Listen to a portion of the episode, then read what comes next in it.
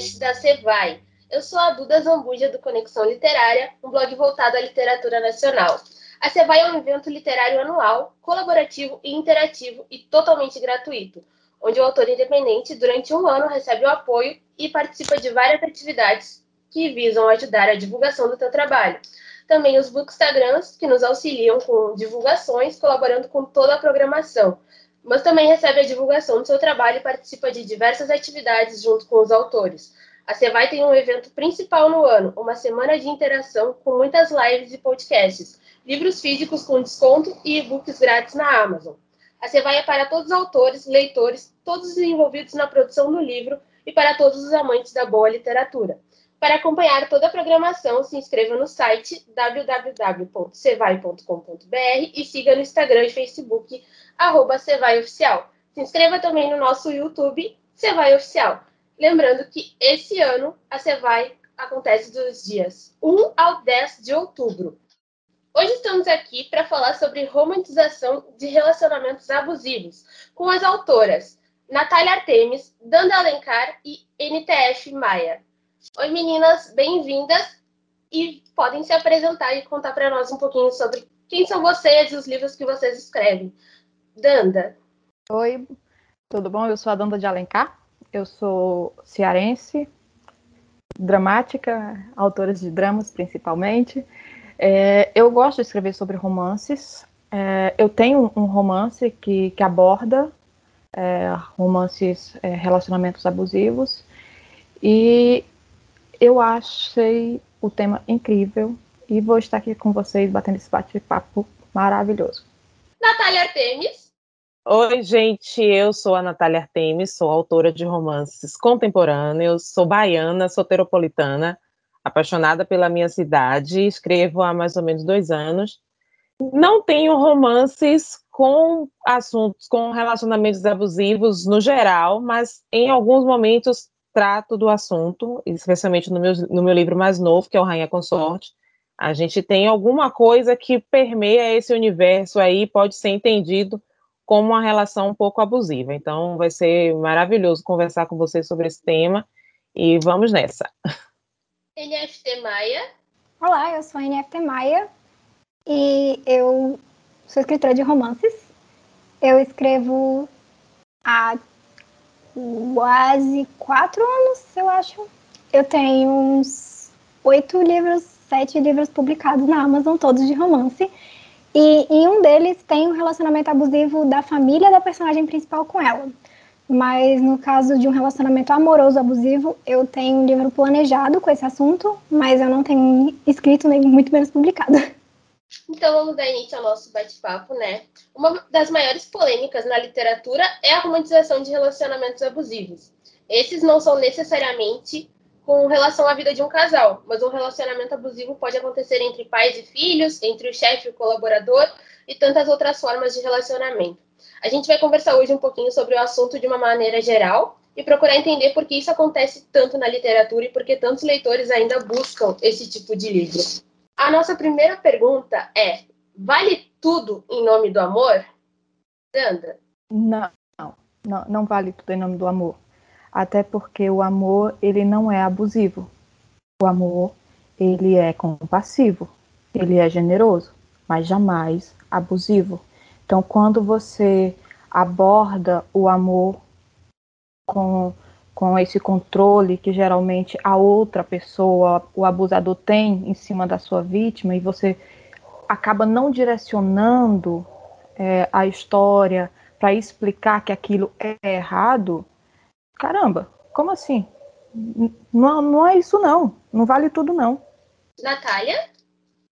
não vale e nunca valeu. Aquela coisa de quem dizem que o amor tem que sofrer para ele ser amor, não é muito verdade, não. Principalmente porque, a partir do momento que você está sofrendo, está te causando alguma espécie de trauma, de drama, então já não é mais amor. Tem alguma coisa aí que você precisa investigar, se de repente não é uma dependência. Então, para mim, o amor ele tem que jogar limpo, tanto na aparência dele quanto na decorrência. Se ele começa a, a impor coisas que me ferem, me fazem sofrer, traz algum tipo de, de dor para mim, seja psicológica ou física, já não, não, me interessa, já não é amor. Então, vale não. Tem que ver aí o que estão dizendo que vale, porque está complicado. Em muitos romances, os mocinhos são considerados perfeitos. Mesmo quando traem, são perdoados, exigem lealdade, maltratam, exigem sexo em qualquer hora e lugar. Eles podem tudo. E já as mocinhas, por outro lado, é, são submissas, aceitam tudo e perdoam sempre. Quanto vocês acham que isso influencia os, os relacionamentos na vida real? NFT? Eu acho que existe uma linha muito tênue entre o que a gente busca só como imaginação, como a satisfação de uma coisa que a gente sabe que não é real, que a gente sabe que não é certa na vida real, e a transformação dessa satisfação, desse fetiche, em uma coisa tóxica. Então, os livros que abordam muito isso, que trazem os relacionamentos abusivos de forma muito, ah, nossa, olha aqui, isso aqui é lindo, isso aqui é amor, eles podem ser prejudiciais. Mas ao mesmo tempo tem esse lado do fetiche. Tem gente que entende que isso é só um fetiche. E é muito complicado isso. É muito complicado você saber, você saber que você está lendo uma coisa que é errada na vida real, mas que na história, ok, é ficção, e na vida real não. Então, na minha opinião, eu acho que esse tipo de tema não deveria ser romantizado porque não é todo mundo que sabe diferenciar um fetiche do que é certo e o que é errado, do que, que é bom para a pessoa e do que, que é um relacionamento tóxico. Danda? Então, aqui a gente vai entrar no, no primeiro tema polêmico, polêmico mesmo. Eu já estive em vários debates sobre isso, onde constantemente eu escutei colegas da, da profissão usar a máxima que ai, é ficção. Ok, é ficção, porém nós somos romancistas contemporâneos, ou seja, por mais que a gente use da licença poética, a gente precisa ficar dentro da realidade, que é a nossa realidade. Muitas vezes, às vezes você não está passando por um relacionamento abusivo e você não sabe que você está passando. Aí você pega um romance, um livro onde a mocinha passa por coisas parecidas com você e o rapaz lá do livro o mocinho, que na verdade é o vilão total, ele vai se regenerar e ele vai ficar bom. Então, você que está vivendo esse relacionamento é, M maiúsculo na sua vida, você não vai enxergar que aquilo é só ficção. Você não vai enxergar que aquilo ali é uma história que alguém tirou da cabeça e escreveu. Você vai se ver no lugar da protagonista e vai achar que o seu parceiro é o mocinho do livro que ele pode ter redenção. Eu não estou dizendo que não possa ter, mas em 99% dos casos não tem. NFT Maia? Eu acho que a Duda colocou muito bem aí o posicionamento dela, concordo com o que ela disse, e eu acho que mais que isso, eu acho que mais que uma pessoa buscar redimir o parceiro, eu acho que a pessoa se vê como é ok estar nesse lugar de vítima. É certo eu estar aqui. Faz parte de um relacionamento você sofrer na mão do seu parceiro. O que é completamente errado, na minha visão.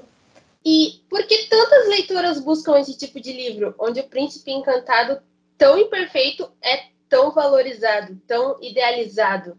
Natália Artemis. Lá vou eu para o primeiro pedido do podcast. em nome de Jesus, não me interpretem mal, pelo amor de Deus. O que eu vou falar aqui é o meu posicionamento, pelo amor de Cristo. Porque na maioria das vezes é ensinado. Olha, eu passei por isso por conta do teu pai. Então, como eu passei por isso por conta do teu pai, é normal que você passe. Aí a criatura tá lá folheando o livro e ela vê isso. Ah, mas a minha mãe passou. Então, já que a minha mãe passou, tá tudo tranquilo, eu vou suportar isso aqui, porque no final o amor sempre vence.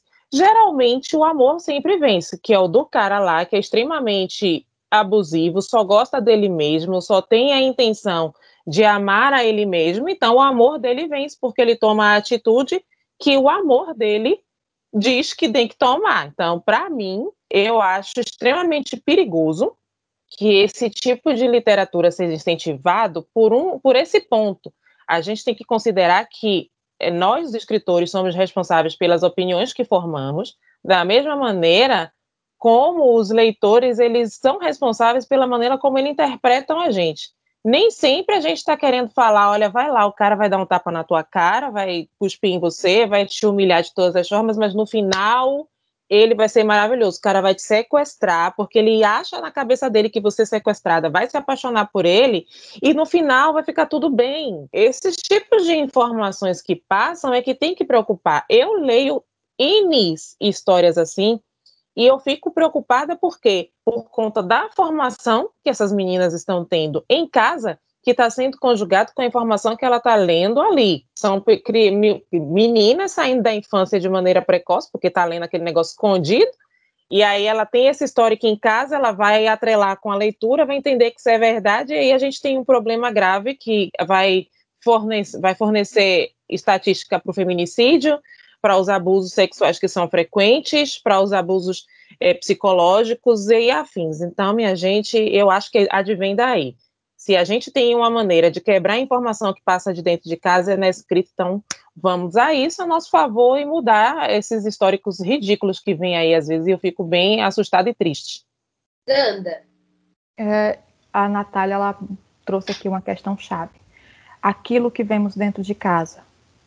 A gente, os nossos pais são os nossos exemplos, sempre.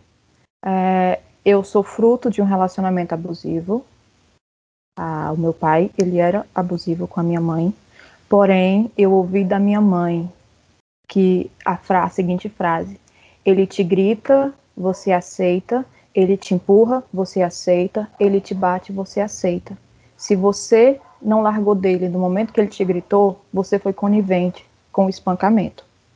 Porque você não deve aceitar nem ele te gritar. Hoje eu tenho uma filha de 12 anos e é por ela que eu tenho responsabilidade na hora que eu estou escrevendo. É nela que eu penso quando eu crio as minhas mocinhas, quando eu crio os meus mocinhos, quando eu abordo os relacionamentos. É o tipo de relacionamento que eu espero que a minha filha procure para ela, como eu procurei para mim. Então eu penso muito nisso. Numa... E a minha mãe ela quebrou esse paradigma com, com as filhas dela. Ela nos ensinou Porém, não é sempre que a gente vai ter uma dona Lúcia que vai ensinar suas filhas a parar no primeiro grito. Então, aqui, como a Natália disse, cabe a nós sermos responsáveis. É, eu sou responsável pelo que eu escrevo e você pelo que você interpreta. Porém, se eu escrevo de forma errônea, errando, é, a sua interpretação vai vir totalmente distorcida. NFT, tanto a Danda quanto a Natália falaram muito de o que a gente vê em casa. Só que eu acho que é mais do que o que a gente vê em casa, é o que a gente vê na nossa sociedade. A gente vive em uma sociedade que romantiza relacionamentos tóxicos. A gente vive em uma sociedade que exige que a mulher se submeta a muitas coisas. Que a mulher que é a culpada quando ela sofre um abuso, porque ela mereceu aquilo. Não é o homem que é o responsabilizado. Então eu acho que esse tipo de leitura é idealizada porque de alguma forma a gente vê aquela mocinha com amor, que como as meninas já falaram antes, não é amor, porque um amor não é abusivo. Só que ela fica entre várias aspas, feliz no final. Ela tem o cara bonito, ele gosta dela. E isso fica de certa forma eu acho que acalma o estresse de quem vê essa situação, porque na vida real, o mocinho que é abusivo, que não é um mocinho, ele não fica bonzinho no final. Ele mata a mulher que ele tá abusando. Ou ele destrói a alma dela, se for um abuso psicológico e não um abuso físico. Então, eu acho que a idealização desses romances é uma questão muito cultural da sociedade em que a gente vive. Natália Temes. Foi falado uma, uma frasezinha assim, bem, uma palavra, na verdade, bem interessante, submissão.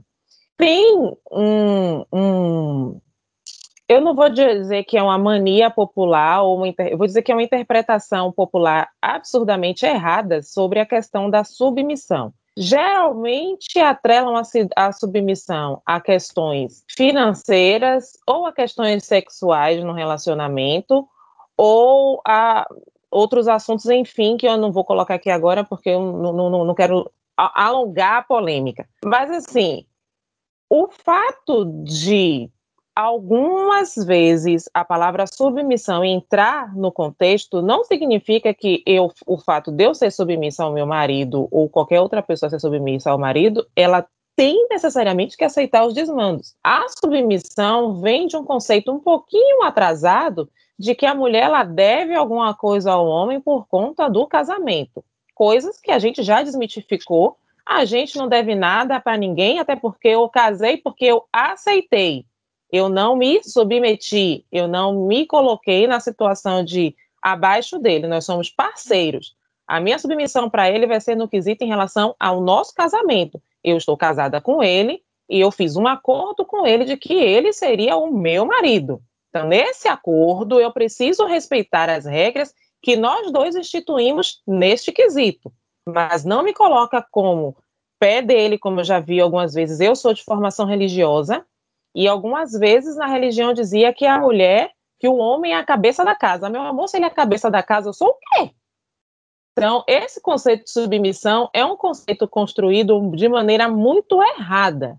É a submissão ao nosso acordo. Eu me casei com você, então eu, vou, eu tenho que te respeitar dentro do limite do que você está me respeitando. E a gente tem que entrar num acordo sobre o que a gente vai fazer na nossa casa, mas de maneira nenhuma você grita e eu baixo a cabeça. Meu amor, se você gritar, é porque você quer que eu grite também. Então a gente vai gritar e vai ser um pé de guerra aqui dentro.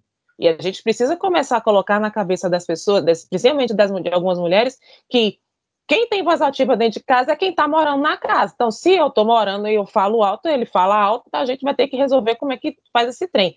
Não a gente baixar a cabeça porque o cara falou, porque é daí que começa o problema da criatura lá apanhar, porque o cara grita, baixa a cabeça, ele entende, ah, delícia. Então, ótimo. E se vocês pararem para prestar atenção, tem muito disso nos livros. Eu sou aqui a veemente e dolorosa crítica a esse tipo de coisa. Eu não gosto desse tipo de romance e eu meto pau mesmo. Quem não gostar, paciência, eu esculambo. Tanda. A, a Natália trouxe, trouxe uma questão interessante, né? Porque realmente, quando você vai casar, tem aquela, aquela leiturazinha que fala: é, esposa, submeta-se a seus maridos, maridos. Só que, ao, ao mesmo tempo, é, eu acho que a tradução foi, foi equivocada e, e talvez a interpretação de submeter-se seja errônea, porque ao mesmo tempo, aquele mesmo texto fala: homens, amem suas esposas como Cristo amou a igreja e amem-a a si mesmo, como se fosse a si mesmo, porque ninguém faz mal a si próprio. Ou seja, se eu vou amar o outro como a mim mesmo, eu não vou gritar comigo mesma. Como é que eu me amo e eu estou gritando comigo? Como é que eu me amo e eu estou me batendo? Como é que eu me amo e eu estou me humilhando?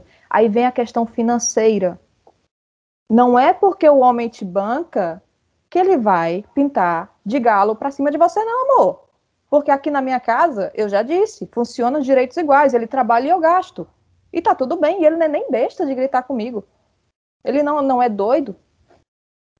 Ele não, ele não, não, não salvou a Santa Ceia ainda, graças a Deus. E, mas é aquela coisa. Quando ele começou a levantar a voz, eu levantei dois tons a mais e falei: opa, aqui não. Então, como que eu vivo um relacionamento onde eu não aceito ser gritada, onde eu não aceito ser humilhada, e quando eu vou sentar para escrever, eu vou escrever um relacionamento assim, onde a mocinha aceita tudo, onde a mocinha apanha, a mocinha é humilhada, a mocinha se, se deixa ser usada da forma que o cara bem entender, e eu vou estar tranquila com isso. Como é que eu vou dar um final feliz para uma relação dessa? Que felicidade é essa? Que alguém precisou sacrificar a alma primeiro. NFT? É só porque a Natália falou que a questão da submissão, ela é, é um conceito errado. Na verdade, eu acho que o conceito de submissão não está errado, que eu até abri aqui no dicionário para verificar, e a primeira definição que fala é condição em que você é obrigado a obedecer. Sujeição, subordinação.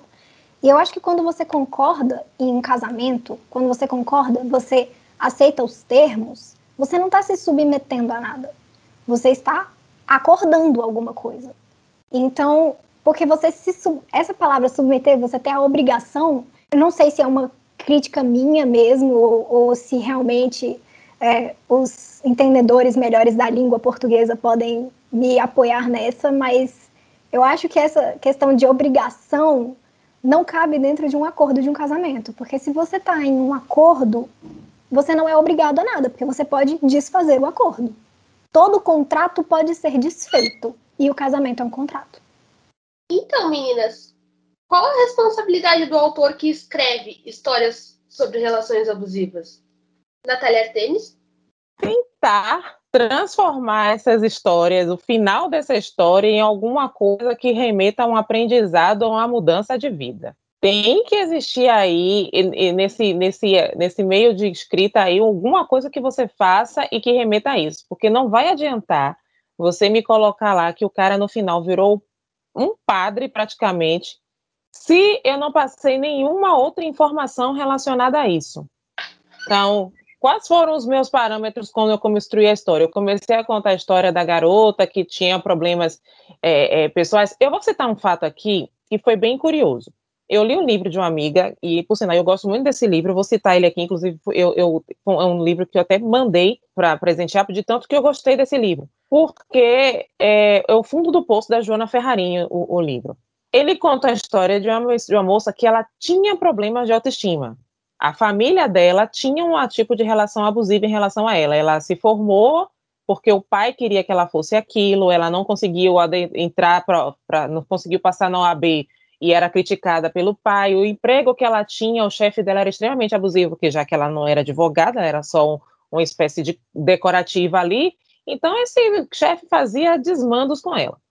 E aí o livro vai desenrolando, ela conhece um cara que é fora da lei, e esse cara, ele é um, um ladrão de, de, obras de artes, um cara de família classe alta, e, ela, e ele praticamente também de maneira bem persuasiva consegue fazer com que ela trabalhe para ele. No fim dos ovos, ela acaba fugindo com ele para viver a vida de contraventora, porque é a única boia salva-vida que ela enxerga ali para sair da porcaria que ela considera que é a vida.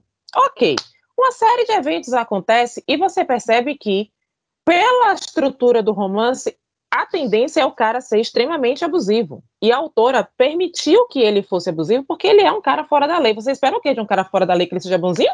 Um amor de pessoa? Maravilhoso? Não rola, né? Aí ela foi transmitindo isso e chegou na hora das avaliações e tal, a galera começou a criticar ela e dizer que ela estava romantizando o abuso, que houve tem uma cena no livro que é um estupro, sendo que não é um estupro, é bem foi bem encaminhado aquilo ali e explicado no metade, na metade do fim. O que é que eu foquei quando eu estava discutindo com ela? Eu falei, amiga, a questão não foi que você trouxe um assunto polêmico, foi que você resolveu. Você mostrou que o fato dele ser abusivo com ela, em nenhum momento melhorou a vida dela. E ela teve que cair nela mesma para entender que a relação entre eles não era uma relação boa. Mas ela mesmo assim quis ficar, porque ela já estava apaixonada. Ela sabia que ele não era para ela, mas ela já estava apaixonada e foi uma opção dela. Então você deixou bem claro que a opção era dela. No final, as coisas não saem realmente como eles pretendiam, dá tudo errado, e fica a lição para ela de que não adiantou nada ela abrir mão da vida dela, dos sonhos dela, das coisas dela, porque no fim o final dela foi ruim. Então, a história mostrou, olha, a escolha que ela fez levou ela para um caminho ruim. Você vai fazer essa mesma escolha para ter um fim parecido? Ficou essa lição, entendeu? Ela explicou, isso é um fato. Então, para mim, o importante é isso. Eu preciso contar a história de um relacionamento abusivo. Ok, vou contar, mas eu preciso mostrar qual é o final se eu insisto nisso. E qual é o final se eu resolvo mudar a direção e sair daquele círculo vicioso ali que é o relacionamento abusivo. NFT Maia? Então, eu acho que é complicado escrever sobre essas relações, porque se você for o tipo de autor que escreve romance, porque nós três aqui escrevemos romances, né? Eu, a Natália e a Danda, nós escrevemos romances.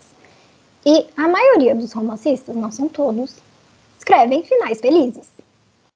Se o casal principal é um casal que tem um relacionamento abusivo e eles têm um final feliz, isso é uma irresponsabilidade, na minha opinião, do autor. Porque o autor está falando o quê? Isso aqui é legal, isso aqui é o certo, você tem que almejar isso daqui na sua vida, isso aqui é amor de verdade. Agora, se, como no livro que a Natália falou, pelo que ela disse, eu nunca li, não tem um final feliz. Então ela tá vendo ali que o negócio não é legal, não deu certo, não deu bom. E, ao mesmo tempo, se você escreve um romance que tem final feliz, eu acho que ou o casal principal não é de fato, que tem um relacionamento abusivo. O relacionamento é abusivo com terceiros, né? Com personagens secundários. Ou, no meio da história, o, o mocinho, é, a, a mocinha vai cair na real. Ou mocinho, se o relacionamento, se a mulher for abusadora, porque também tem isso, existe essa possibilidade, apesar de ser muito mais rara, existe a possibilidade da mulher abusar o homem. Então, essa pessoa, o, o abusado, tem que se tocar e mudar. E aí o par romântico vai mudar. Mas você ficar com um relacionamento abusivo do início ao fim e falar, e aqui eles viveram felizes para sempre, aí é onde, na minha opinião, o autor não deve fazer. Porque, como a Danda falou, a gente tem uma responsabilidade com o nosso leitor. A gente está escrevendo para pessoas na vida real e a gente escreve romances contemporâneos, e mesmo romances que não são contemporâneos, a gente aplica aquilo que a gente lê na vida real. Porque, afinal de contas, apesar da história não ser contemporânea, o autor é. O autor não voltou no tempo e foi escrever lá em 1800. O autor está escrevendo em 2021. Danda. É, só para fazer um complemento que as meninas já falaram belíssimamente. É, quando eu escrevi o, o conto, na verdade é um conto, nunca foi uma vez, eu tinha uma beta. E, e quando eu mandei para ela, ela não aceitou o meu final. Essa é a verdade. Ela falou assim: ela quis que eu arranjasse uma desculpa para o mocinho ser como ele era. O mocinho, entre aspas, tá? É, ah, mas você poderia ter, ter feito diferente. Só que aquela, aquele conto foi baseado em uma história que aconteceu com um primo do meu marido. Ou seja, eu assisti o desenvolver, o desenrolar da trama pessoalmente. Eu fui testemunha é, do que aconteceu. Eu não vi o início, mas eu imaginei o que seria o, in o início daquele relacionamento. E eu não, não deixei a mocinha e ele chegarem na fase em que ela era espancada. Eu mostrei que ele já era doente e a doença dele já, já foi assim, peipum, sabe? Ele começou é, tirando ela dos amigos, que começa geralmente assim, controlando a roupa, tira dos amigos, é, e vai sempre dando uma coisinha a mais. Ah, você troca de roupa, mas eu te levo para passear em tal lugar. Ah, você se afasta de seus amigos e eu lhe digo que lhe amo. Ah, você faz isso para mim e eu te dou algo em troca. Até que sua vida está sendo pautada pela outra pessoa. Até que você não tem mais o poder de escolha. E quando ela me falou isso, eu fiquei extremamente triste. Porém, eu percebi que em algum ponto, quem lesse algumas leitoras iriam querer justificar as ações do mocinho, que eu não dei justificativa, porque para mim não existe justificativa no mundo nenhuma que justifique você ser abusivo com ninguém. Ah, aí vem aquela máxima. É, ele foi traumatizado na infância, ele teve um passado difícil. Eu tive um passado difícil e eu não sou uma abusadora. O meu marido teve um passado difícil e ele é um dos melhores maridos para sempre, sabe? Ele é um exemplo do que é ser marido. Então, não, não justifica, passado não justifica. Ele vem de uma família desestruturada. Eu venho de uma família desestruturada. O meu irmão vem, o meu irmão é um marido excelente. Então, qual a justificativa? Sabe? Mas ficam sempre tentando arranjar um, uma, uma coisa que, que diga assim, não, mas é por causa disso que ele é assim. Então, se a gente resolver isso daqui, ele vai ser o príncipe encantado. Não, não vai. E a dor da pessoa que sofre da vítima, seja mulher, seja homem, é uma dor para sempre. Ela nunca mais vai confiar em outra pessoa como ela confiou a primeira vez. Ela nunca mais vai se entregar inteiramente a um relacionamento sem pensar que se ele levantar a mão, às vezes, um gesto involuntário, ela não vai se encolher. Claro que ela vai se encolher porque ela vai esperar o tapa. Quando ele falar mais alto, ela já vai tremer na base. Então, essa responsabilidade que a gente tem que ter sempre. É, gente, o que é difícil. A gente não está falando aqui que não é para escrever relacionamentos abusivos. Sim, deve se escrever. Claro que deve se escrever, porém deve se escrever com responsabilidade, mostrando o que é real, o que acontece. Como a Natália falou desse livro que ela leu, a, a, a autora trouxe a realidade. Talvez isso tenha chocado os leitores, porque a autora trouxe a realidade. Porque não, não existe isso de você entrar é, num relacionamento abusivo e o cara vai lhe tratar bem, não. O cara é bandido, ele não vai lhe tratar bem, amor. Ele não vai mudar. Não, não existe esse amor, amor salvador. Não, não existe. Existe o amor próprio. Só esse salva. NFT Maia? Eu vou abordar o que a Danda falou. Que a Danda falou, eu anotei aqui, que o passado não justifica o cara ser abusivo. E é muito complicado porque, assim, dá para entender Dá para entender, uma pessoa traumatizada tende a reproduzir traumas. E é por isso que existe terapia. É por isso que existem profissionais da saúde mental. Então, é compreensível? É, mas não é justificável. Se você está vendo que você está abusando outra pessoa, ou se outra pessoa está te abusando, porque muitas vezes as pessoas não percebem. Se alguém olha para você e fala, ou, oh, abre seu olho que o que você está fazendo é abusivo, a primeira coisa que você tem que fazer é procurar ajuda médica profissional. Porque eu não lembro onde eu ouvi isso, mas eu já ouvi que se você quebrar uma perna, você vai no médico consertar o osso. Se você tem traumas psicológicos, por que, que você não vai no psiquiatra? Não, não no psiquiatra, mas no psicólogo, entendeu? Porque a gente, a gente deixa muito de lado a saúde mental. E é, eu acho que isso abre brechas para a gente ficar nessa. Ah, mas ele teve um passado ruim. Ah, mas existe terapia. E sim, terapia não costuma ser barato, mas existe terapia pela rede pública no, no nosso país. E mesmo em países que não existem, existem diversos terapeutas que fazem um trabalho voluntário, etc. Então, assim, quem quer, vá atrás. Minha mãe costumava falar: quem procura, acha. Isso vale para ajuda psicológica. E até porque a, tem aquela frase famosa, né? Que mulher também não é terapia para o homem chegar e virar, né?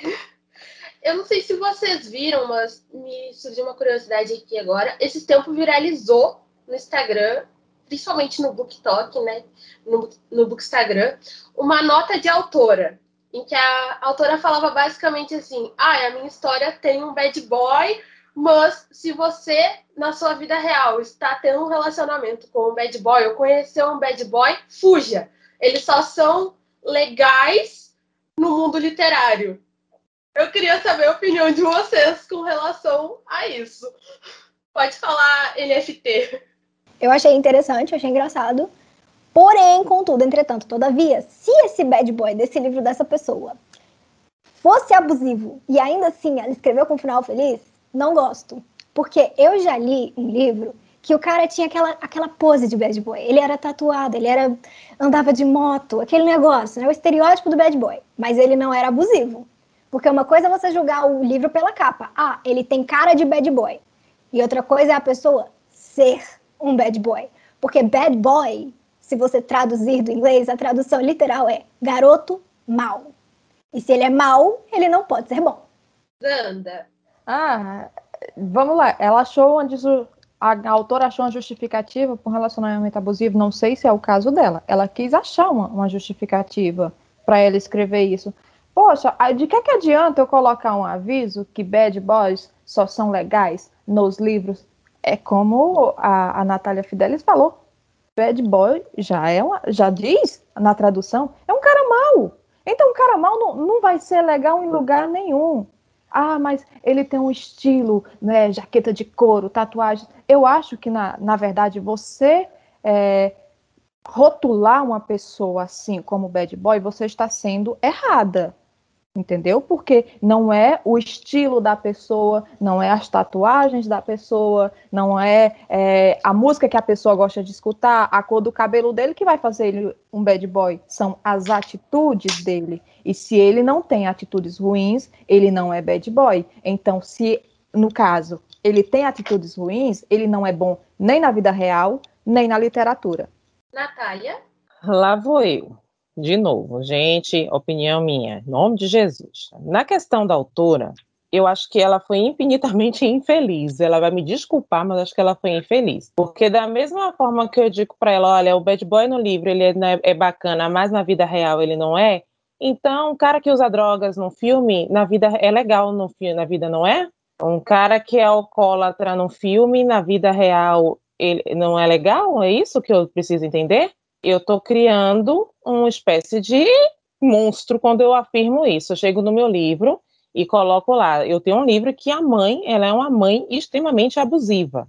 Então, a mãe na ficção ser abusiva, bacana, mas se você tem uma mãe abusiva em casa, cuidado. É um problema isso, porque eu sou responsável pelo que eu digo e talvez seja responsável pelo que a outra pessoa escutou. Eu escutei como, gente, eu vou ler no livro aqui mas se eu cruzar com um aqui que seja parecida a história aqui com o do livro, eu vou ficar, porque no livro deu certo, pode ser que do lado de cadeia também. Então a gente tem um problema. O ponto 2 que eu vou pontuar, Natália Fidelis, é a questão do terapia e da pessoa ter noção. Nem sempre eu tenho eu tenho sou estudante de psicologia, nem sempre a pessoa que tem o problema ela assume. E para terapia, a gente já começa com um problema aí. Porque quem tem um problema psicológico, se você disser para ela, ela nunca vai assumir. Ela vai perceber os sinais por conta de uma questão que é psicológica que eu vou trazer aqui. Eu sou o resultado do meu meio. Eu, a minha linha de psicologia é a freudiana, casado com Yang, e eu acredito que o homem é influenciado e influenciador do meio onde ele vive. Então, se eu participo de uma sociedade que facilita e apoia o abuso, automaticamente eu reproduzo isso porque para mim isso é tido como normal. O ser humano ele vem à Terra, ele vem zerado, não sabe de nada, mas ele recebe influências do meio onde ele vive. Então, se eu venho de uma família pacífica e tranquila, a minha relação e a minha interação com a sociedade, que talvez seja turbulenta, vai me causar um trauma, porque não é o meu meio se eu venho de uma família que é extremamente problemática e o tempo inteiro tem brigas e situações complicadas e eu interajo numa família tranquila, também me causa trauma, porque não é o meu meio. Então nós somos resultados daquilo que a gente a gente no meio onde a gente convive. Tem como eu pontuar para uma pessoa que ela é abusiva? Tem. Mas até eu chegar nessa pontuação e até chegar no fato dela aceitar, eu já corri vários riscos. O que eu recomendaria nesse caso, enquanto estudante, e na questão de, de e, e como escritora, o que eu diria? Primeiro sinal, meu amor, doeu em você. O cara te gritou, fez mal para você. Vaze. Não fique para ser o apoio dele. Se mande. Que ele vá procurar lá, o, o, igual a Maria Chiquinha, vai procurar a sua coceira bem longe do meu colchão. Não dá, porque ele não vai entender, ela vai morrer e dizer, cara, você me machucou. Mas a reação do subconsciente dele está operando ali. Para ele é natural. É só um ponto, opinião minha, pelo amor de Deus. Eu não estou dizendo que isso é certo ou errado, porque, ai, Jesus, eu, eu já fico preocupado quando eu falo minhas coisas, porque. Ah, mas, enfim, é isso. A autora, para mim, continua sendo infeliz. NFT. Então, Natália, é, quando eu falei que a pessoa pode ir procurar terapia, eu falei de um lugar, de uma pessoa que faz terapia e que acredita que todo mundo no planeta Terra precisa de terapia. Claro, existem pessoas que não acreditam nisso, pessoas que se acham melhores que todo mundo, que terapia, ah, para que eu vou gastar dinheiro aqui para falar com esse negócio? Uma pessoa que eu converso com os meus amigos, já ouvi isso? E eu também falo da posição de alguém que saiu de um relacionamento abusivo. E é complicado para mim falar isso, porque na minha opinião, o meu relacionamento foi o mais difícil de ser notado, porque é muito fácil você ver que se a pessoa bateu em você, você está sendo abusado. Não tô falando assim, o meu muito fácil é. Tá, não é tão fácil. Para quem tá dentro do relacionamento, ainda é difícil da pessoa aceitar que isso está acontecendo. A, a, a, gente tende a arranjar desculpa para as pessoas que a gente ama. Ah, foi só uma vez. Ah, ele estava estressado. Ah, e etc. Só que o tipo de abuso que eu sofri foi, na minha opinião, mais difícil de você perceber que você está sofrendo, porque eu nunca sofri abuso físico, foi só abuso psicológico. E foi um abuso muito sutil. E as manipulações elas eram muito bem feitas de forma que ele nunca controlou o que eu vestia, mas dependendo do que eu fazia, deixava ele mal-humorado. Ele sempre pedia desculpa quando ele errava. Só que a desculpa dele sempre vinha seguida de um mas eu só fiz isso porque você fez aquilo. Então, não é uma desculpa verdadeira quando você não fala eu errei, ponto. Porque você joga a culpa no outro. Se você joga a culpa no outro, você não está pedindo desculpa. Então, eu falei dessa, dessa fala porque é, se você percebe que você tá. É, eu acho que sim, eu acho que é ideal você conversar com a pessoa. Eu falei com a pessoa que me abusava. Eu falei, ele não aceitou. Foi difícil. E aí o relacionamento acabou. E recentemente eu recebi uma mensagem dele falando que ele está fazendo terapia, que é muito difícil para ele assumir, mas que de fato aconteceu e ele me pediu desculpas. Então, assim, acontece sempre? Não. Porque, como você falou, para terapia, o ponto inicial é a pessoa precisa fazer terapia porque ela quer. Porque ela vê que ela tem coisas a trabalhar. Mas eu acho que é importante, sim, a gente apontar, principalmente se você está em um relacionamento, nada é 100% ruim, minha terapeuta fala. E até relacionamentos abusivos tem coisas boas, senão as pessoas não continuavam lá. Se fosse só sofrimento, você não ficava ali. Então eu acho que se você que está ali dentro apontar para a pessoa que o que ela está fazendo é abuso, existe a possibilidade de ela te ouvir. Claro que depende da pessoa e depende do nível do abuso. Mas é, eu só falei nesse sentido. Danda? Entendo a, a Natália Fidelis, porque eu era adolescente, eu casei muito cedo, graças a Deus. Eu tomei rumo na vida, foi cedo, né? Aleluia. Mas eu tive o início de um relacionamento abusivo. E é como a Natália ela falou, são, são coisas muito sutis. Quando a minha mãe me falou lá na infância sobre o grito, sobre o tapa, sobre o empurrão, eu estava preparada para isso. O grito, o empurrão, o tapa. Mas você não está preparado por eu te amo, eu não quero dividir você hoje com ninguém, eu quero passar um tempo com você. Porque quando essa coisa vem, vem essas frases, elas vêm carregar, elas vêm acompanhadas de algo muito especial. É o seu sorvete favorito, é o seu chocolate, é, é um carinho, é levar você para conhecer os pais, sabe? É apresentar você para os amigos, é mostrar para você que você é o centro do universo dele. Quando na verdade não, quando na verdade ele quer ser o centro do universo da sua vida.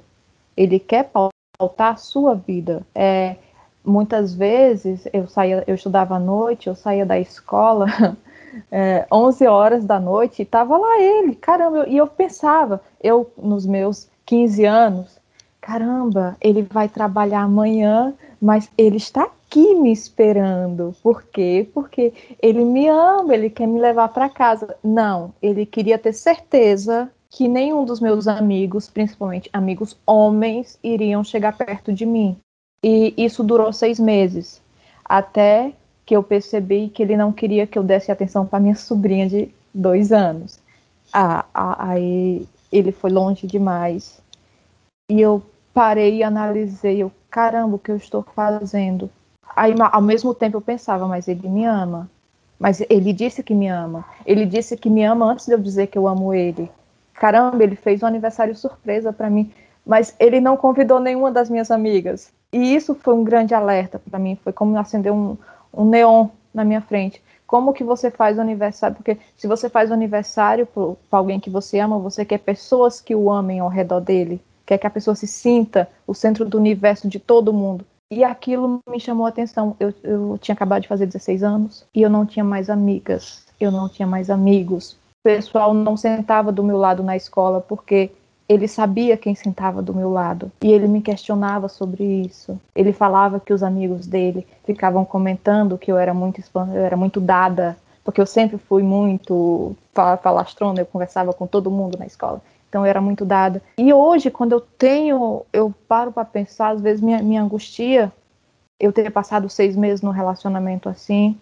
E no caso desse meu ex, ele tinha uma família perfeita, ele não tinha traumas, ele vinha de uma família muito estruturada. Eu era aquela que vim da família desestruturada. E, e ele tinha tudo para ser o príncipe encantado. E ele não era o príncipe encantado. Ele não foi o meu. Não sei se hoje ele é o príncipe encantado de alguém. Mas, e ainda assim, quando eu terminei com ele, ele quis jogar a culpa para cima de mim. Que era eu que não o amava. Então, é complicado você perceber. E nessa hora que a gente tem que parar para analisar a nossa responsabilidade na hora de escrever, por isso porque nem sempre você vai perceber o que você está escrevendo também, porque é uma frase de nada que desperta toda uma situação. Então, na literatura é permitido qualquer coisa em nome da liberdade de expressão? Natália. Vocês já repararam que ela larga as bombas para eu responder logo, né? Ela já me bota no espeto, que é para eu me lascar de início. Vamos lá. claro que não, né? A liberdade de expressão também tem limites, minha gente. Então, o que que acontece? Eu sou responsável pelo que eu estou escrevendo, pelo que eu vou interpretar na mente dos outros, então eu preciso saber que existe uma linha, uma linha tênue ali entre o aceitável e o não aceitável. No, podcast anterior que eu participei, eu falei mais ou menos sobre isso, sobre a questão dos assuntos que a gente leva e que a gente ambienta no nosso, no nosso, nas nossas histórias. Por exemplo, eu tenho uma história, ela é semi-autobiográfica, tá? O Através dos Seus Olhos, que é o meu livro, ele é um meio, um, quase que uma autobiografia. A personagem, no final, foi inspirada em mim, porque eu comecei a contar histórias ali que foram reais. E o que que acontece? Eu vim não vou dizer que foi um relacionamento abusivo, porque eu sempre fui muito espoleta. E aí o cara, ele era assim, foi uma espécie de. Ele não veio como príncipe encantado, ele veio como bebê. Ele queria que eu fosse a mãe dele. Então, assim, ele começou a me cercear de algumas coisas. Eu tenho um relacionamento muito expansivo com as minhas amigas. A gente se encontra na rua, uma esculhamba a outra, uma fala mal da outra, e ele começou a querer cercear isso em mim. Como eu sou muito dona da, de mim, eu não gosto que ninguém mande em mim, se mandar em mim. Imagine que eu sou casada com um capricorniano. Aqui em casa é praticamente a faixa de Gaza. Mas eu, eu sempre tive essa tendência a, quando o negócio apertava para mim e que tirava o meu direito de ser como eu sou, eu já começava, a baixava uma Vera Verão ali, eu já começava a colocar ele no lugar. Só que ele ganhou, me ganhou numa questão. Ele sempre me trazia para o lugar onde eu era importante para ele. E assim, ah, se você fala esse tipo de coisa, como é que eu vou apresentar você para minha mãe? Você, quer dizer, para a mãe não, para o pai. Você é a coisa mais importante que eu tenho. Ele me chamava de neném, o safado era artista. E quando eu aí aconteceu uma situação, eu engravidei e na gravidez, e ele tinha uns momentos bipolares, né? Ele era assim muito amoroso, no outro dia ele estava arrasado, querendo se matar, nada dava certo na vida dele, um drama sem fim. E isso começou a me incomodar, porque eu dizia assim, gente, eu tô num relacionamento para ser feliz. Esse cara tem dia que tá rindo à toa, tá comigo no cinema, o, no outro dia ele já tá virado no paju, não tô entendendo, comecei a ficar de olho aberto, porque estava me incomodando, não porque eu tivesse percebido que ele estava agindo de maneira abusiva, mas para mim tinha alguma coisa errada. E eu nem sonhava estudar psicologia. Quando eu engravidei, ele entrou numa depressão horrorosa, porque ele não queria ser pai, não era o que ele estava esperando. Digo, minha gente, mas ele sabia que o caminho que a gente ia ia dar nisso em algum momento. Engravidei, pronto. Quando a gravidez começou a se processar, ele se transformou num ser monstruoso. Ele saía, me deixava em casa, eu passando mal, já cheguei a ligar para ele. Tinha uma pessoa que era da vida dele que ele jurava que era sua amiga, mas essa criatura ela descobriu que eu tinha ciúme dela. Ela fazia o diabo e ele defendia porque fulano é minha amiga. E aquilo já dando nos meus nervos. Pra zerar, foram tantas as pirraças que eu perdi o bebê. E aí, o que foi que aconteceu quando eu perdi o bebê? Ele entrou em depressão de novo. porque perdeu o bebê. Eu digo, essa desgraça quer me deixar maluca. Ele quer me enlouquecer. Virou, virou rodou, mexeu, a gente terminou e depois de um tempo ele começou a, a, a, a, a gente ficou se pegando, né? Aquele relacionamento. Não estamos juntos, mas a gente está se pegando. E ele sempre fomentava meu ciúme nisso aí. E aí ele apareceu com a namoradinha. E aí ele ficava comigo e com a namoradinha. E aí, depois de um tempo, quando eu comecei a me ligar, ele aí me sentou e comigo terminou. E ele disse para mim assim: Ah, eu tenho um carinho muito grande por você, mas a gente não dá certo. Aí começou a querer jogar o negócio pro meu lado. Eu falei: Tá bom, querido, faz o seguinte, vai lá, segue sua vida, vai, beleza. Sofri um pouco, o diabo amassou, sentou em cima, fez tudo e eu sofri. E aí foi da onde surgiu o romance que eu escrevi, o Através de Seus Olhos, porque o Henrique do Através de Seus Olhos foi a pessoa que me resgatou disso aí, porque ele veio com outra pegada, uma outra posição. A família dele era toda louca, mas ele era um cara muito gente boa. Tinha só o defeito de ser galinha, mas ele era muito bacana. Como eu não estava muito apaixonada por ele assim ainda, eu estava de boa, eu consegui ver as qualidades e os defeitos dele. Para mim não deu certo porque ele era um safado, né? Ele estava aqui muito bonitinho, daqui a pouco ele dava umas galinhadas por aí, mas ficou três anos juntos. Mas foi um relacionamento que me resgatou porque ele começou a trabalhar a minha autoestima. Eu saí da relação achando que eu era feia, gorda, que meu cabelo não era bom, que eu tinha o rosto torto. E o cara me disse isso, é mesmo que você tem essa cara torta. E eu comecei a, muito mal. E ele foi resgatando isso para mim. Então, no Através dos Seus Olhos, eu falei disso. Eu falo do cara que resgata a autoestima da mocinha. Ela vem de uma relação onde o cara não quis nada com ela. Foi extremamente abusivo, seduziu e quando eles estavam no ponto de realizar coisa, ele falou: "Não, querida, a gente só vai se pegar aqui mesmo. Não tem casamento não". Aí ela, ops, se trancou pro sentimento, porque foi o que aconteceu comigo. Falei: "Deus de onde vou sacanear com todos. Não quero mais nenhum". E aí aparece uma pessoa. Então, ao ponto que a gente chegou na conversa, né? Ao ponto. Não vale tudo na escrita, não vale. Eu preciso mostrar alguma coisa que remeta à, à, à realidade, já que eu sou contemporânea, mas que traga o senso do politicamente correto, digamos assim. Eu não posso ir porque ele foi abusivo comigo, eu vou escrever um romance que lá na, a minha impressão, o desejo que eu tinha no relacionamento o que acontecesse. Não, eu vou colocar a realidade. Ah, minha filha, me lasquei, mas apareceu aqui um cara lindo, tudo bem que o Henrique do livro tem olhos azuis, é maravilhoso. O da realidade era gordo, não tinha olhos azuis, e inclusive já passou dessa para uma melhor.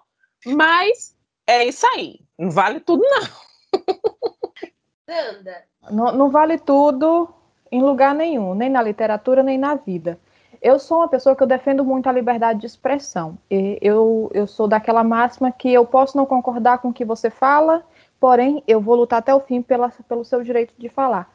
No entanto, é, aqui eu vou fazer uma ressalva com, com a Natália Artemis, é que não seria o politicamente correto, seria o eticamente correto.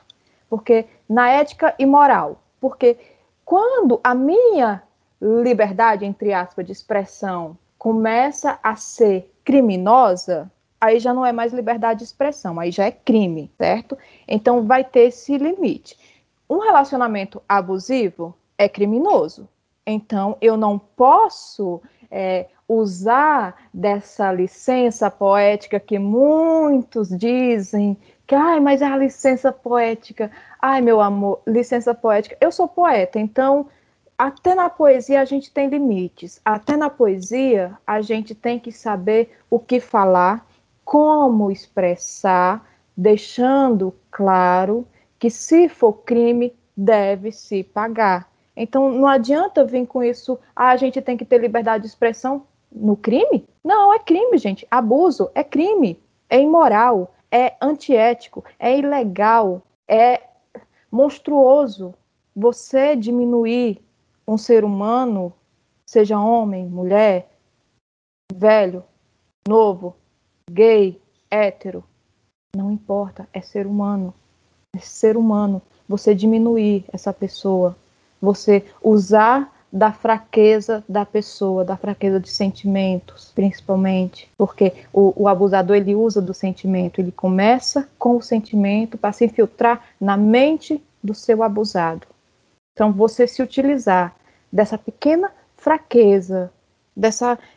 É como se fosse assim um, um fio muito fininho, que qualquer coisa parte, e se partir é como você abrir uma comporta na mente da pessoa e ele vai, o abuso vai crescendo e vai crescendo e vai crescendo.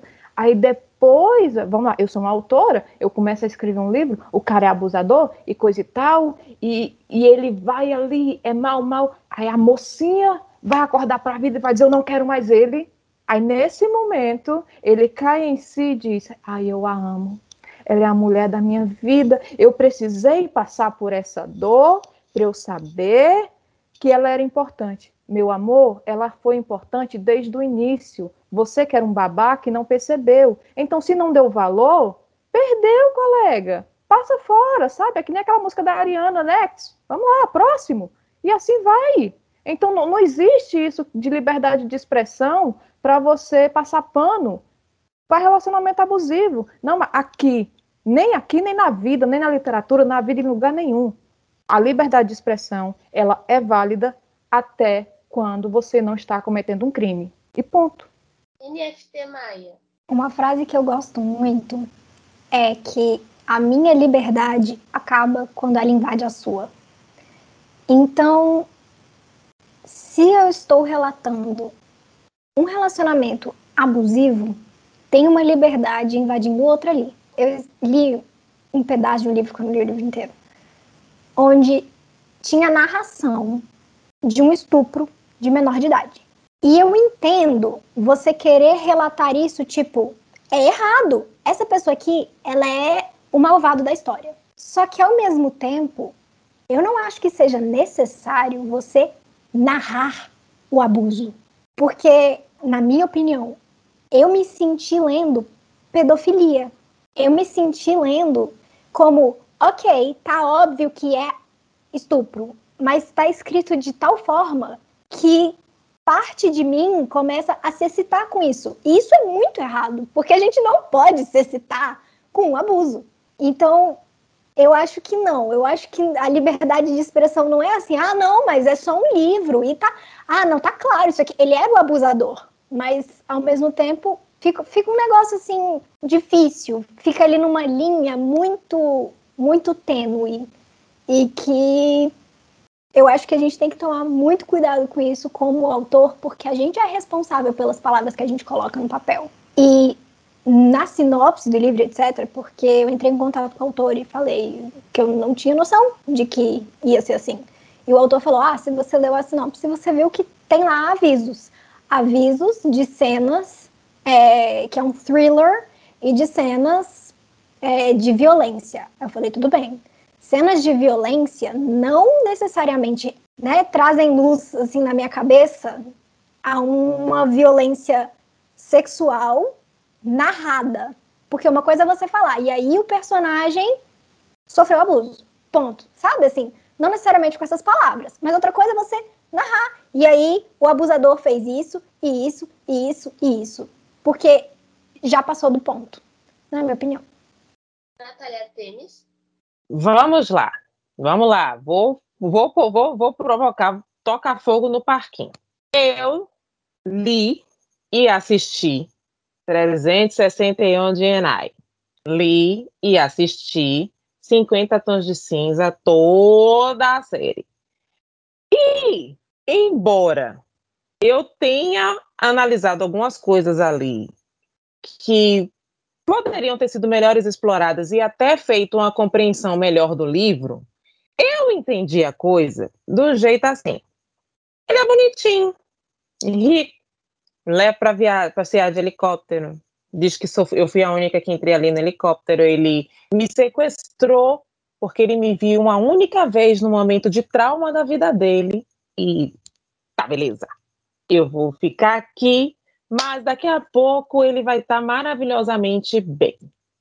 Minha gente, quando eu vi os dois filmes, eu comecei a pensar na mensagem que aquilo estava passando. No filme, nem tanto, porque o, o, Christian do filme ele foi muito mais leve do que o Christian do livro. O Christian do livro, ele era, além dele ser perturbado psicologicamente, que eu achei que a autora poderia explorar isso, como a Silvia fez com o, o, o, Gideon, explorou a parte psicológica lenhada do, do, do, do Gideon, a bonita lá não fez e aí transformou o, o, o Christian num príncipe encantado. Gente, aonde um cara que instala um rastreador no celular de uma pessoa sem autorização dela, ele é um príncipe. Até o terceiro filme tem um rastreador no celular dela. Não é por segurança, é por controle. Ele deixa bem claro que ele é controlador. No 361 de Anai, o que, que acontece? O cara sequestra a moça, leva a moça para dentro de casa. A primeira coisa que ele faz com a moça é pôr a mão nos seios dela, sem autorização dela. Aquilo é expressão de amor? Para mim, não é. Ele mata uma pessoa, tá bom, ela estava passando, ela sabia que ele era um, um, coisa, mas aquilo ali foi uma maneira de contar para ela, meu amor, se tu não se comporta comigo, tu morre. Então, foram eventos que foram se passando no filme que eu fui analisando, eu digo, minha gente, ela já tinha um relacionamento perturbado que o marido dela também era abusado, né? Que ele não, não era muito certo. Aí vem a Ana, que também já tinha um histórico lá na cabeça dela, ela se achava inferior ao planeta Terra todo, todo mundo era melhor que ela e ela era o zero à esquerda. Aí eu fico pensando, se eu tô no lugar da Ana, né, que eu já, já me acho assim, feinha, a minha amiga é a mais gostosa de todas, eu já me escondo atrás da minha amiga ali, e eu encontro um Christian na minha vida atual, o cara pode fazer o que ele quiser comigo, né, me amarrar, me botar lá no tronco, fazer diabo, mas ele me levou para andar pela primeira vez no helicóptero dele. Ele ajoelhou aqui e falou que ele era sofrido, que na idade.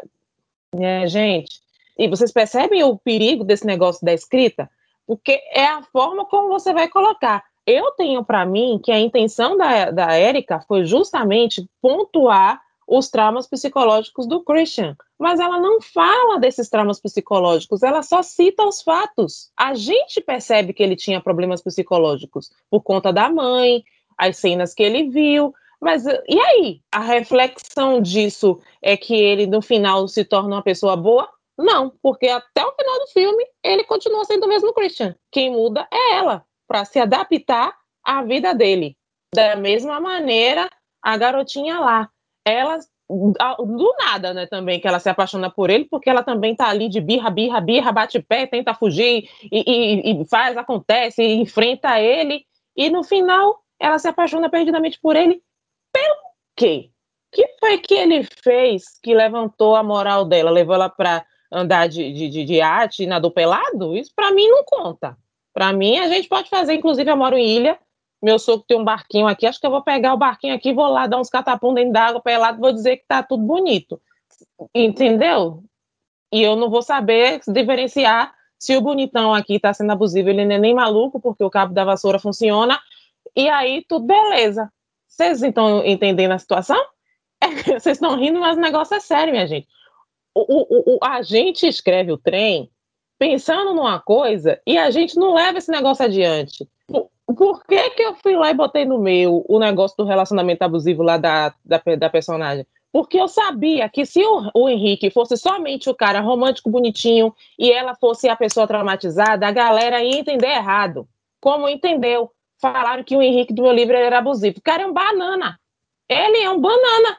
Porque ele acaba cedendo a todas as vontades dela para conquistar ela e fazer ela se ver do jeito que ele vê ela.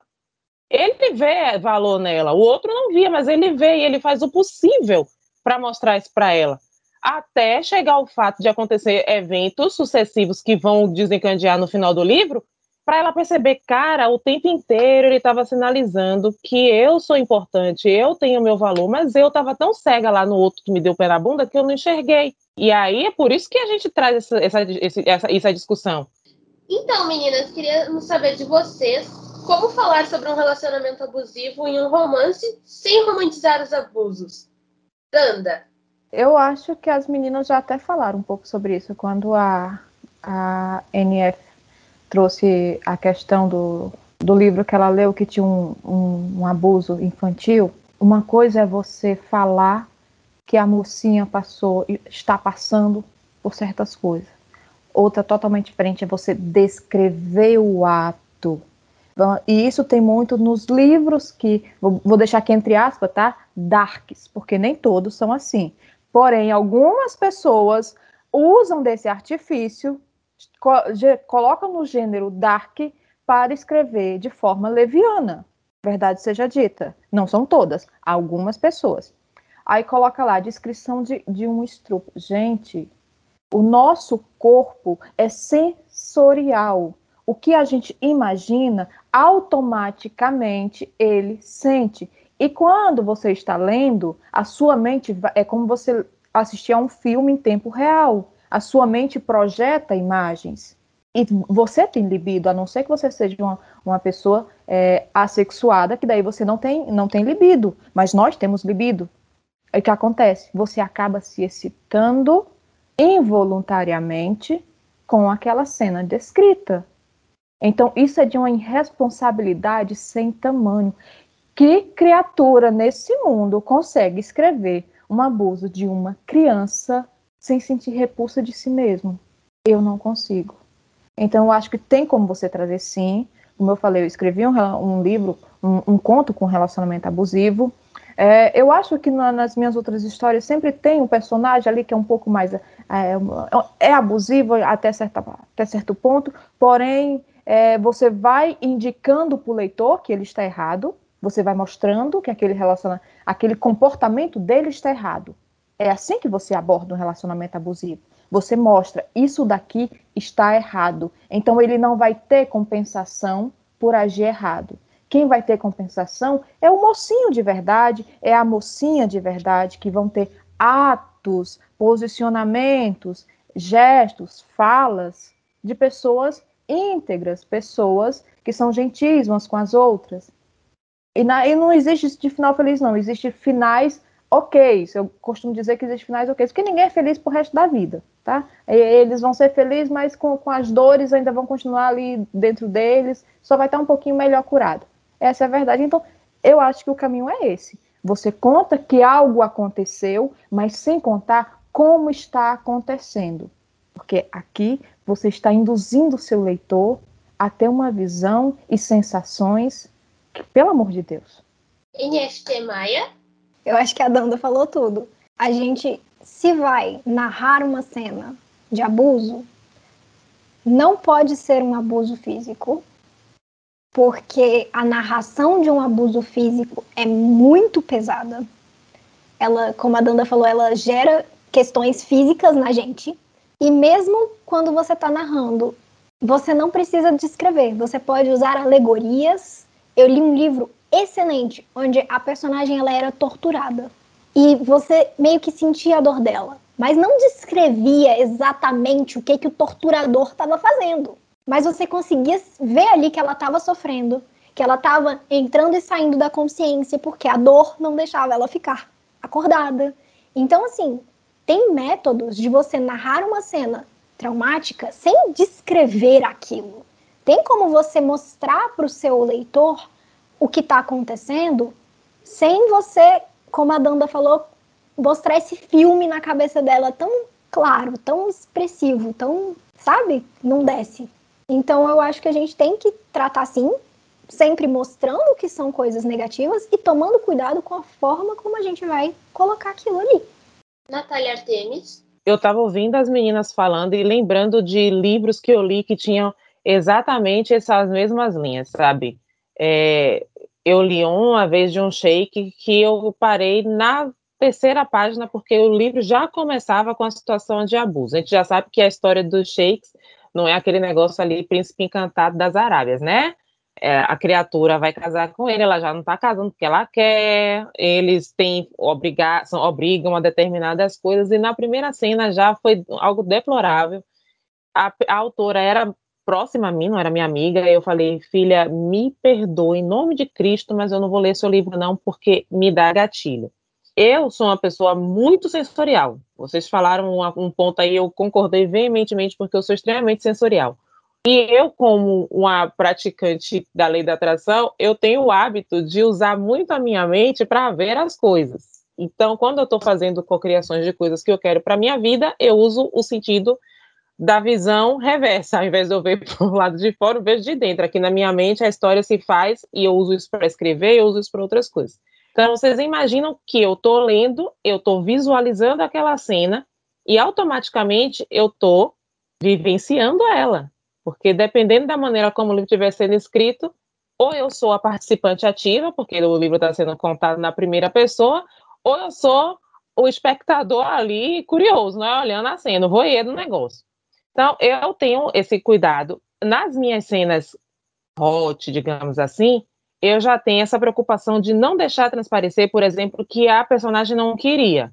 Tá rolando tudo ali de maneira consensual, eu deixo bem claro. Como as minhas personagens são tudo atirada, gaiata, metida, a pegadora, que é que acontece? Elas mesmo vão lá e dão em cima do bofe, né? Elas vão lá, dar um jeitinho de seduzir o bofe, trazer o bonitinho pro lado de cá, e aí tudo eh, já fica claro que são coisas consensuais. Tudo o que a gente fala, a gente precisa embasar. Tudo que a gente fala, a gente precisa embasar eu estou gerando, uma, eu estou alimentando uma geração de leitores. Essas leitoras que estão vindo aqui vão ser mães lá na frente, vão ser esposas lá na frente, vão ser chefes de família, de, de qualquer coisa, de empresa.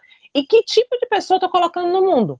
Vamos dizer assim, que tipo de pessoa eu estou embasando? Eu preciso dar base para essas meninas. E no momento que eu digo que é normal o cara ser esculambado, então eu estou dizendo que tá valendo, a sua vida vai ser uma porcaria lá na frente, mas não se preocupa não, que como em todo romance, vai terminar bacana. Então, gente, em nome de Cristo, quando vocês forem escrever, procure embasamento do que vocês vão falar, para a gente não ter problema lá na frente, problema de interpretação, e aí vai ter avaliação negativa lá na Amazon e quer fechar no Instagram reclamando porque que a avaliação foi ruim, é porque alguém leu seu livro e entendeu o que você escreveu e não gostou. É uma coisa que a Natália trouxe aqui que eu achei bastante interessante, é sobre as mocinhas dela e, e o ato sexual do casal, ela deixar bem explícito, bem claro, assim, para não precisar, desenhado literalmente, que a mocinha quis. E aqui vai, vai entrar aquilo de você mostrar o que é certo e o que é errado. É, quando eu vou escrever, eu não sou escritora hot, eu escrevo cenas mais sensuais nesses momentos.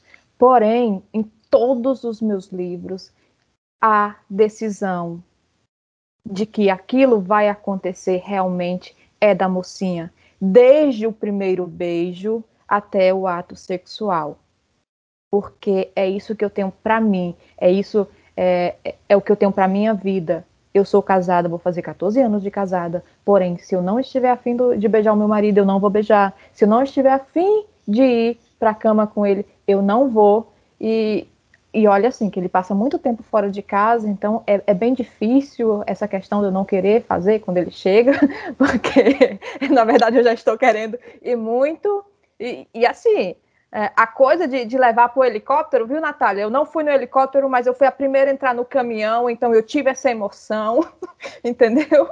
Eu tive a emoção de ser a primeira a ser colocada dentro do caminhão. mas, gente, é, é tão simples você colocar a escolha da mocinha ser respeitada, ou do mocinho, sabe? Se for um romance LGBT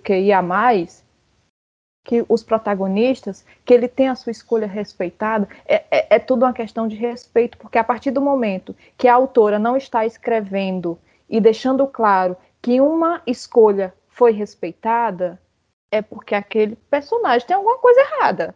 Sabe? Ela tem que mudar as atitudes do, do, do personagem. Tem, eu li, eu li recentemente, eu estou betando um livro onde a, a protagonista, a, a abertura o prólogo da história é, é a protagonista pós-abuso. E ela fala da dor física dela, do que ela está sentindo naquele momento, do tormento dela, com medo do, do seu abusador voltar aonde ele a deixou. Mas é, e dá para você, você consegue captar que aconteceu um abuso, mas sem descrever o abuso. Eu achei isso maravilhoso. Então dá sim para você mostrar uma coisa errada sem precisar desenhar, sabe assim, vamos desenhar que vai poder impactar. Não, meu amor, impactar já basta o cinema aí que, que já impacta a gente demais com coisa que não vale a pena. Então chegamos ao fim de mais um podcast da Cevai Oficial. Hoje, como as meninas falaram aqui, a gente ficou sabendo mais claramente de que não vale tudo em nome do amor. Eu queria super agradecer a participação de vocês Eu sou a Duda Zambuja, vocês me encontram lá no arroba Conexão Literária X. Meninas, agora é vez de vocês darem tchau. Danda?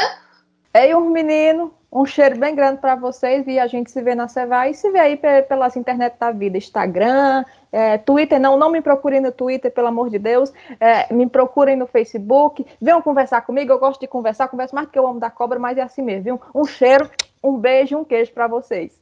NFT Maia. Muito obrigada por ter esse bate-papo aqui, gostei muito. E como a Danda falou, vejo vocês lá na Cevai. E comigo só me procura no Instagram, gente. Nem no Facebook, eu acho que eu não vou responder, não. Natália Temes. Meu povo, minha pova, vocês vão desculpando as coisas que eu falei que saiu errado aí, saiu umas coisinhas que não era para ter saído, mas tudo bem. Eu adorei, foi maravilhoso a gente se encontra na Cevai, eu vou, com certeza vocês vão. E nas redes sociais, eu tenho um Instagram, eu tenho um Twitter, eu tenho um Facebook, toda é a autora Natália Artemis, você me acha lá, a gente proseia, eu falo também mais que a nega do leite. E é isso aí, beijo minha gente, muito obrigado, viu? Não se esqueçam de seguir arroba Oficial nas redes sociais e se inscreverem no site www.cevai.com.br. Esperamos vocês na semana Você dia 1 ao dia 10 de outubro. Beijão. Tchau.